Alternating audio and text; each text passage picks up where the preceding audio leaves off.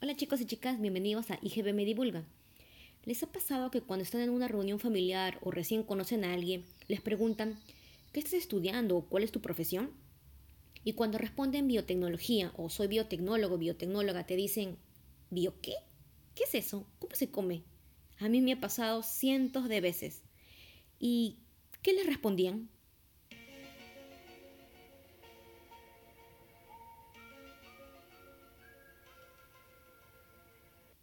En este episodio hablaremos un poco de qué es biotecnología y qué hacemos los biotecnólogos, para que sepas explicar la importancia de la carrera que estudias o estudiaste. Bio quiere decir vida y biología es el estudio de los seres vivos. El término tecnología se refiere a las herramientas o técnicas que se usan para fabricar o producir algo.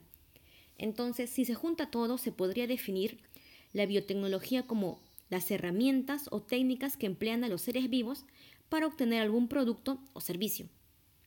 Los seres vivos que se usan para estas técnicas se les conoce como microorganismos. Usualmente pueden ser bacterias, hongos o levaduras, aunque también pueden ser organismos, como plantas y animales. Y lo que se obtiene son alimentos, medicamentos y otros productos útiles. La biotecnología está presente en la vida cotidiana. Es una actividad muy antigua, que comenzó hace miles de años, cuando el hombre descubrió que al fermentar las uvas se obtenía un producto como el vino. La fabricación de cerveza a partir de la fermentación de cereales como la cebada, que se empezó a elaborar hace más de 4.000 años, también es biotecnología. En estos procesos intervienen microorganismos que transforman componentes del jugo de frutas o de cereales en alcohol. También es biotecnología la fabricación del pan, mediante el uso de levaduras, la elaboración de quesos mediante el agregado de bacterias, el delicioso yogur, mmm, también es un producto que se obtiene mediante procesos biotecnológicos. Aunque en la antigüedad las personas no entendían cómo ocurrían estos procesos, ni conocían la existencia de los microorganismos, los usaban para su beneficio. Hoy en día se conoce cómo ocurren estos procesos, la elaboración de cerveza, queso, yogur, etc. Tanto a nivel microbiológico, se conoce también la genética, el aspecto molecular y se optimiza estos procesos en los diferentes bioreactores, gracias al conocimiento en biotecnología.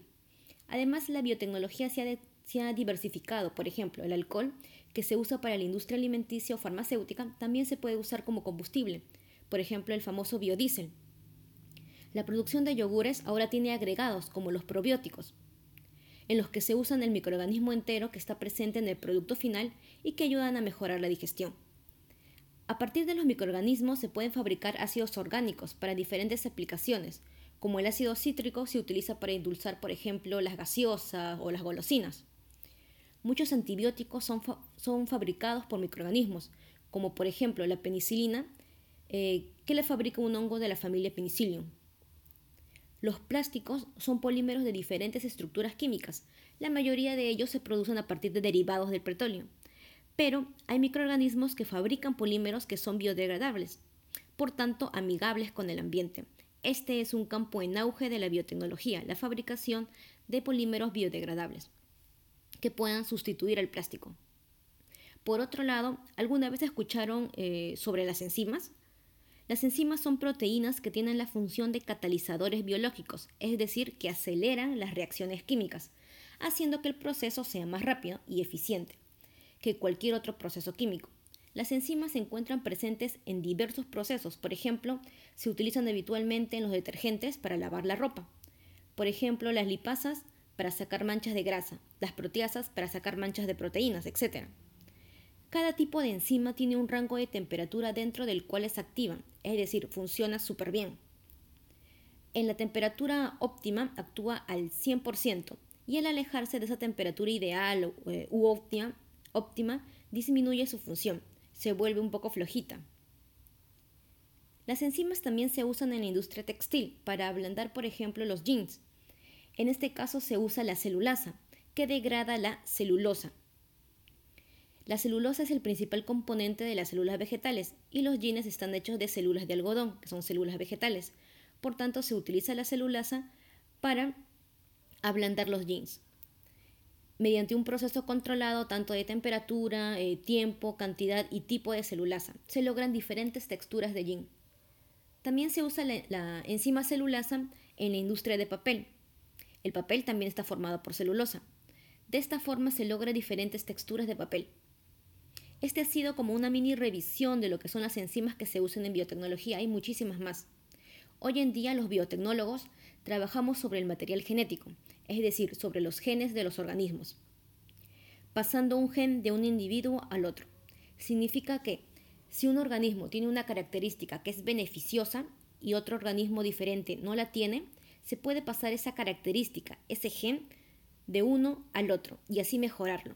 Al organismo transformado, el que recibió esa característica gena, se lo llama transgénico o también organismo recombinante, porque combina el material genético de otro organismo. El clásico ejemplo que se da es la producción de insulina. La insulina, como sabemos, es una hormona producida en el páncreas y con un papel importante en lo que es el proceso metabólico. La insulina ayuda a la glucosa, el azúcar, a entrar a las células. Cuando el azúcar entra a la célula es utilizada para producir energía. Si la glucosa no puede entrar a la célula, como pasa con las personas que sufren diabetes, se acumula la glucosa, se acumula el azúcar en la sangre. Una acumulación de azúcar en sangre puede causar complicaciones a largo plazo. Por eso es importante que las personas diabéticas se inyecten insulina. Anteriormente se utilizaba la insulina obtenida de animales, como perros, cerdos o vacas. Sobre todo la insulina de cerdo era la más usada por ser muy similar a la humana. No era idéntica y contenía impurezas, pero era lo más parecida, y por tanto era la que, la que más se usaba. Sin embargo, la insulina de cerdo no es igual, lo que provoca en algunos casos el rechazo y puede producir inclusive alergias. Además, al ser obtenida del páncreas de los cerdos, eh, por cada páncreas solo se conseguía insulina para el tratamiento de tres, de tres días.